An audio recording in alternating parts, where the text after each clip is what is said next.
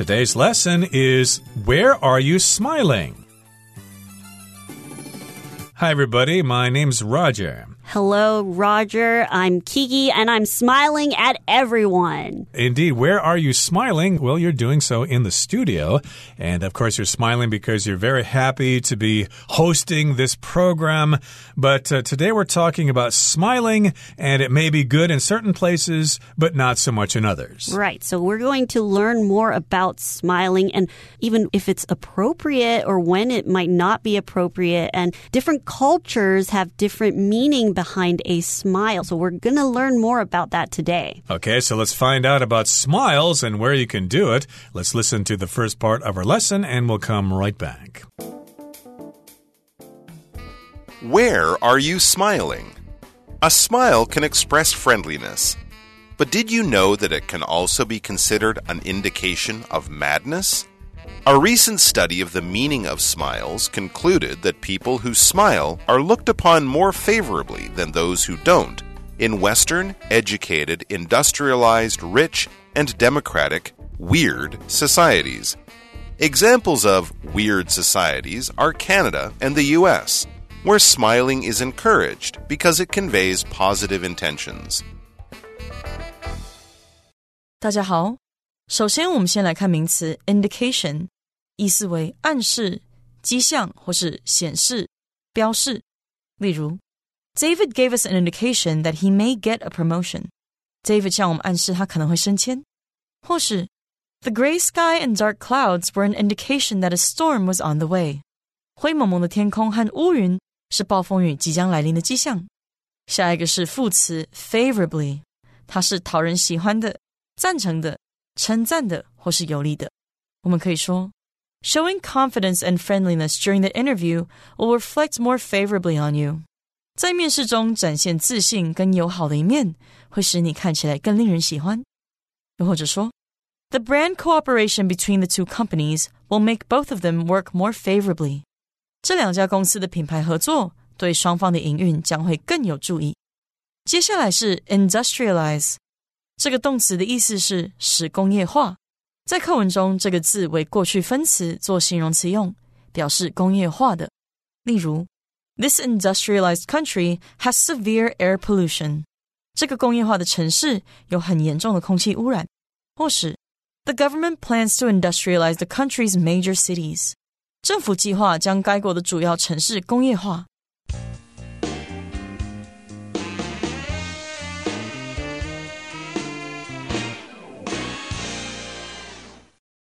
Okay, so the title is kind of interesting. Where are you smiling? Most often, we would probably say, Why are you smiling? And uh, that would be an unusual situation. Yeah, why are you smiling? Or what are you smiling at? To smile means to have an expression on your face that shows happiness. And uh, of course, through years of teaching English here in Taiwan, to smile and to laugh are often confused by local people because I believe the word in Chinese Xiao can mean both. So, of course, when you smile, you just have an expression on your face, but when you laugh, you actually make a sound. You're laughing. Right. So let's start our first paragraph for today. A smile can express friendliness, but did you know that it can also be considered an indication of madness? Hmm, good question. Okay. So, yes, a smile can express friendliness. If you smile at somebody, it means you like them and you want to be their friend. But it can also be considered an indication of madness. An indication just means a sign of something. It uh, shows us something or it hints at something. And madness means insanity. So, in some places, if someone smiles at you, you might think that they're crazy. Mm -hmm. And madness can sometimes describe the state of a person that they might be in. They might be doing a silly thing or be having uh, dangerous behavior. Mm-hmm. So that could also express madness. So why is a smile an indication of madness? A recent study of the meaning of smiles concluded that people who smile are looked upon more favorably than those who don't in Western educated, industrialized, rich, and democratic societies, or known as weird societies. Okay, so this is a long sentence. It basically is talking about a survey that was conducted by someone, and they have some results. And people who smile are looked upon more favorably. So to look upon just means to be considered. So people who smile are considered more favorably or more positively than those who don't. Now, favorably here is an adverb. It just means it's preferred over something else. They're looked upon more favorably. People like people who smile more than they like people who frown, I suppose. And this, of course, occurs in weird countries which means Western, educated, industrialized, rich, and democratic societies. W E I R D. Weird societies. That's kind of an interesting term. Western just means Western countries. They're educated, people have gone to school, and they're industrialized. Of course, they have industry, they're developed and they're rich and they're also democratic. So that would rule out Russia, of course. And of course, if something's industrialized, that means it has developed industries on a wide scale. Examples of weird societies are Canada and the US, where smiling is encouraged because it conveys positive intentions. So when you're in Canada or when you're in the States, when you smile to someone, they are very happy to receive that look on your face when you're smiling and it's encouraged. So they want people to smile. They want more people to smile. They encourage people to smile because it conveys positive intentions. So it brings positive intentions. And what an intention is, is basically something that you want or plan to do or somebody's thoughts. So you know that somebody's intention is good or bad. And by smiling, it suggests that this person is a nice person and they might have good intentions. Right. And of course, as an American, I don't think people smile all the time amongst strangers, but the smiling certainly is encouraged if you work in service professions, like if you sell insurance or if you wait tables at a restaurant or if you're a cashier at Walmart or something.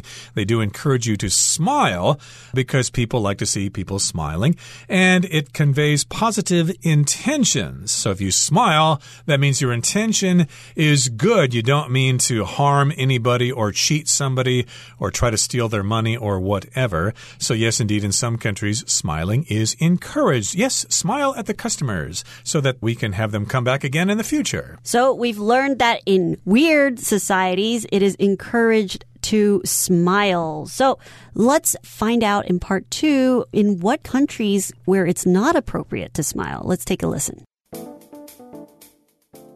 On the other hand, in non weird societies like Japan, Russia, and Norway, smiling may be frowned upon or even viewed suspiciously.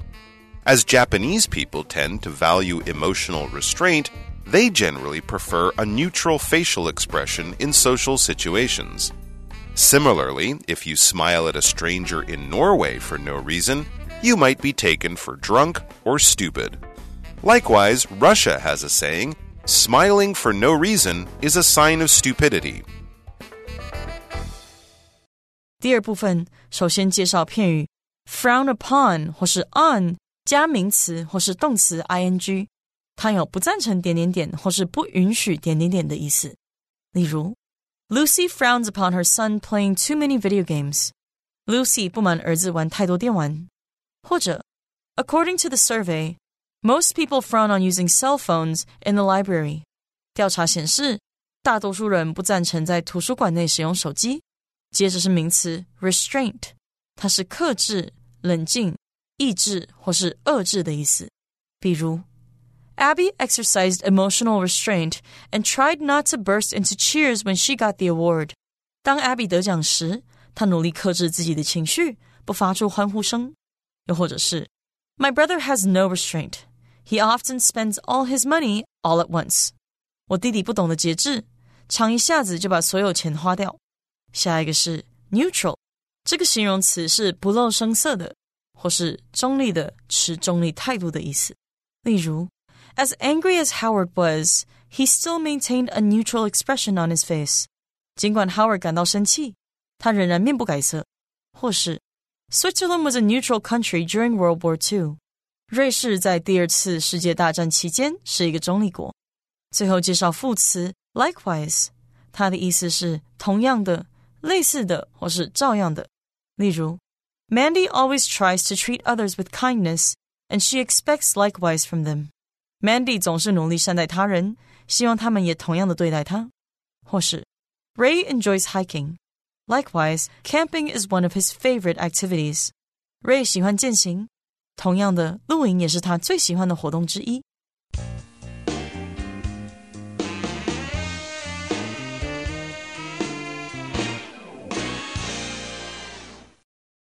Okay, so again, we talked about weird societies who like to smile, like Canada and the US. Smiling is encouraged.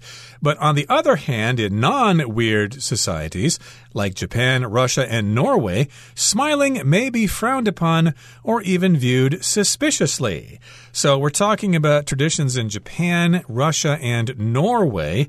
And yeah, you can't really smile at strangers. Smiling is frowned upon and even viewed suspiciously. So if something's frowned upon, it's not encouraged. People don't like it.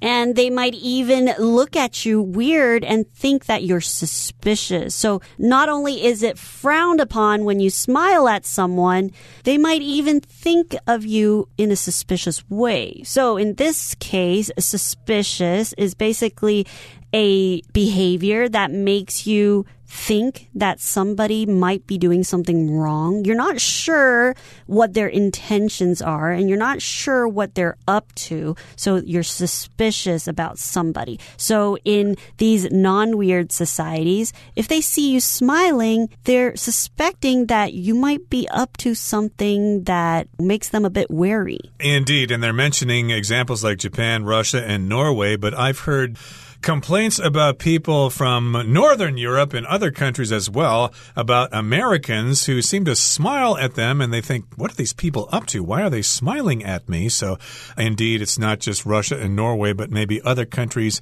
in Northern Europe as well. And smiling is frowned upon and even viewed with suspicion or it's viewed or seen suspiciously. And as Japanese people tend to value emotional restraint, they generally prefer a neutral facial expression in social situations. So we're bringing up the example of Japan here.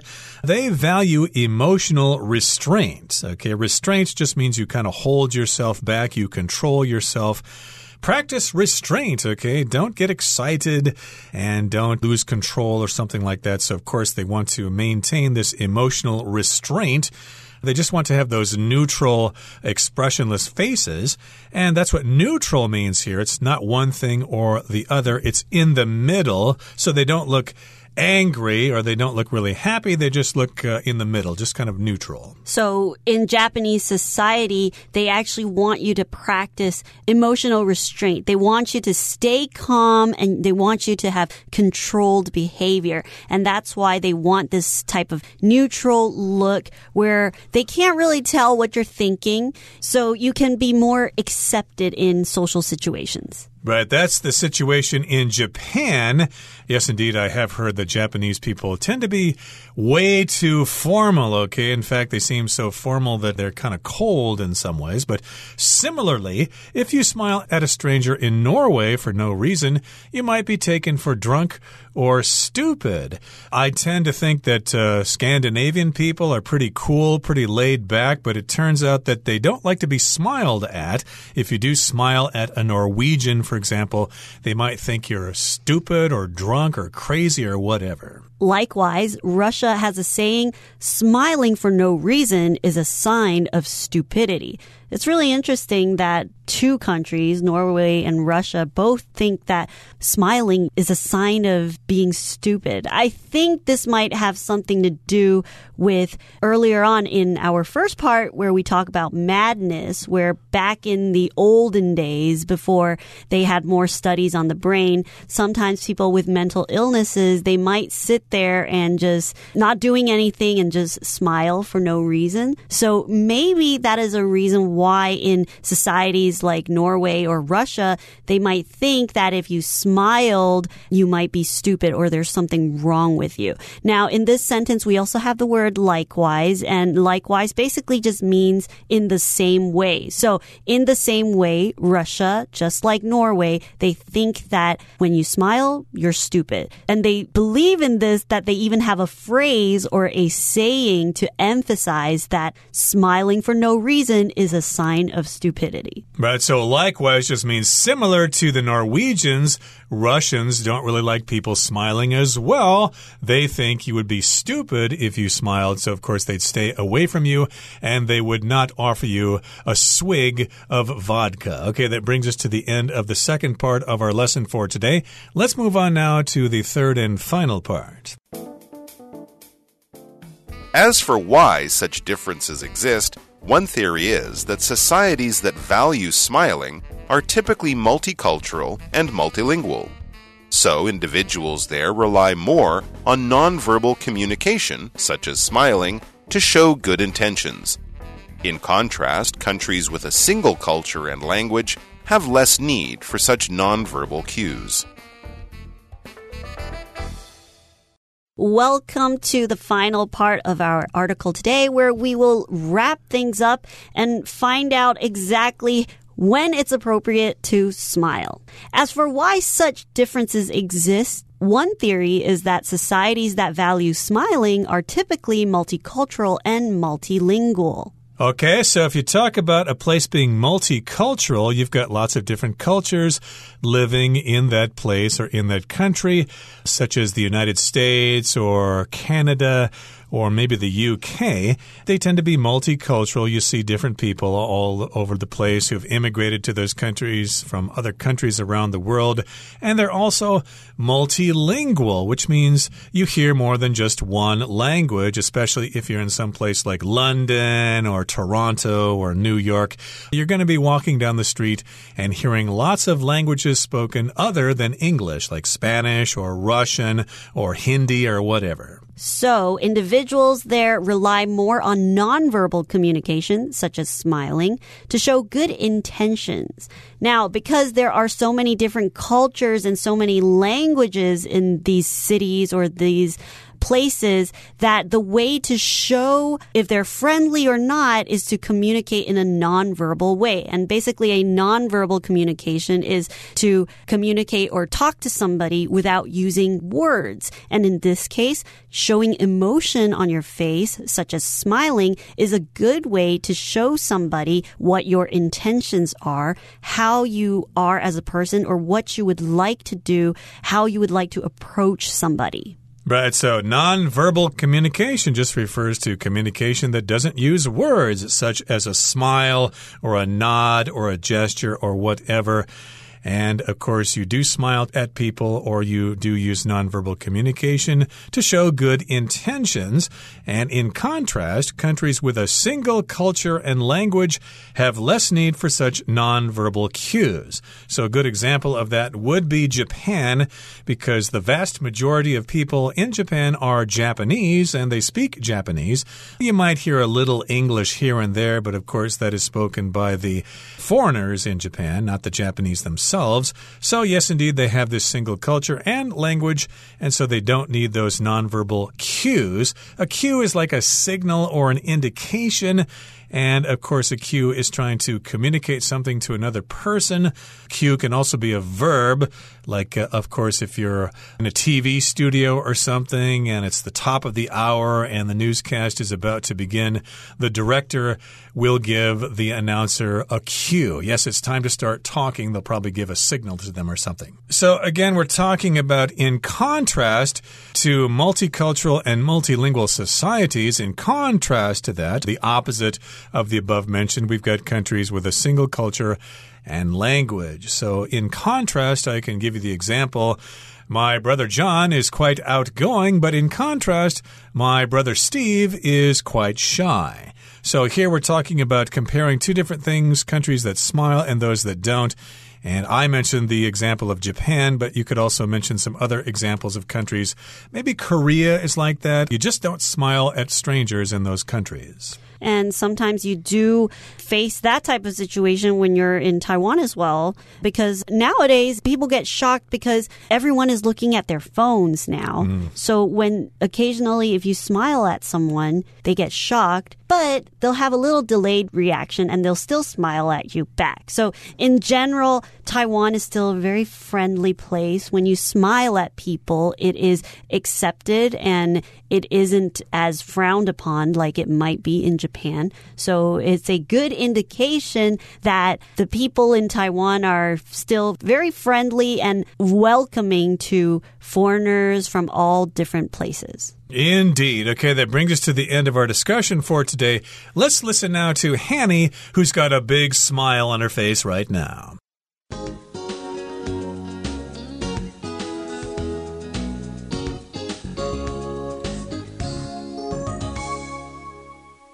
各位同学，大家好，我是 Hanny。我们来看今天的文法重点。课文第一部分提到，在西方受过教育、工业化、富裕和民主 （W-E-I-R-D） 的社会中，微笑的人比不微笑的人更受欢迎。那接着在课文第二部分，课文用到 On the other hand 来引出对比的情况。他写到说，另一方面。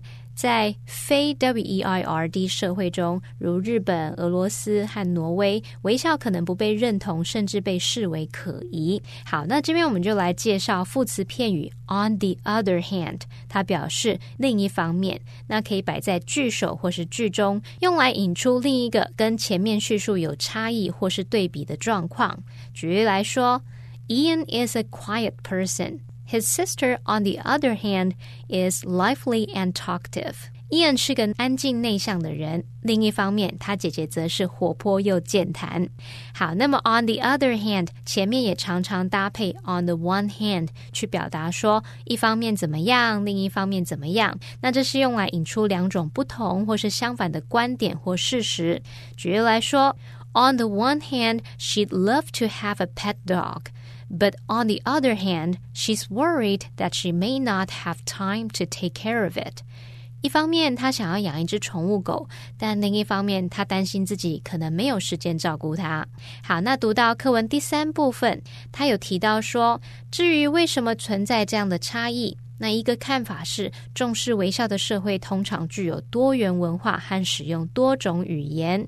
那么文中是用到 multicultural 来形容多元文化的，还有用到 multilingual 来形容使用多种语言的。那我们看到这两个单字有相同的字首 m u l t i multi 或是念作 multi。那 multi 可以表达出多种的、许多的。多个的，或是数倍的等等的意思。我们也来补充几个带有这个 multi 的单字，像 multinational，它可以形容是多国的，或者是形容企业是跨国经营的。如果把这个字当名词来用，则表示跨国公司。再来还有像 multimedia，它是形容多媒体的；multipurpose，那就是形容多功能的、多用途的。那么，multicolored 它是形容多彩的、多种色彩的，或是 multilayered 那则是形容多层的或是多层次的。好，那以上就是今天重点整理，我们来回顾今天单字吧。Indication Reggie's coughing was an indication that he had caught a cold. Favorably The new product was reviewed favorably by a major tech magazine. Intention My intention after graduating is to take a trip to South America. Suspiciously The security guard became alert immediately when he noticed someone acting suspiciously near the entrance of the building. Neutral Walter maintained a neutral tone as he discussed the emotional topic. Likewise, Carol enjoys hiking, and Dustin likewise enjoys exploring the nearby mountains. Cue when a traffic light turns green, it's a cue to start driving again.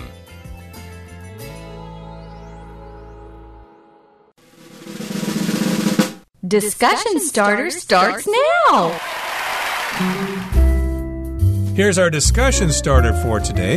The question is Would you rather live in a country where people look favorably or unfavorably upon people who smile for no particular reason, and why? Seeing as I love to smile, and I like to smile to strangers as well, because I hope that my smile can give them a good feeling and maybe be a part of a good day for them. So I like to smile at people. I'd prefer to live somewhere where people have a positive attitude toward people who smile for no specific reason. Well, fair enough, but I'd prefer living in a country where people look unfavorably on people who smile without reason.